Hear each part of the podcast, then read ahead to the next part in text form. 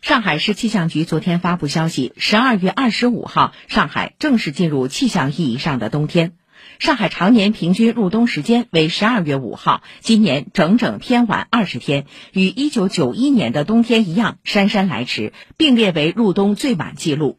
今天申城依旧晴冷干燥，中心城区最低气温二度，郊区零下三度到零度，有薄冰或冰冻。白天略有回暖，最高气温九度。本周六元旦假期就要来了，根据目前预报，上海将保持晴或多云天气，气温总体在三度到十一度。一月五号前后，受西南而来的暖湿气流影响，上海将出现阴雨天气。此外，记者昨天从中国气象局获悉，截至二十八号，二零二一年全国平均气温十点七度，较常年偏高一点零度，为一九六一年以来历史最高。全年气候总体呈现区域性气象干旱此起彼伏、沙尘天气早发、强对流天气强发、寒潮强度大等特征。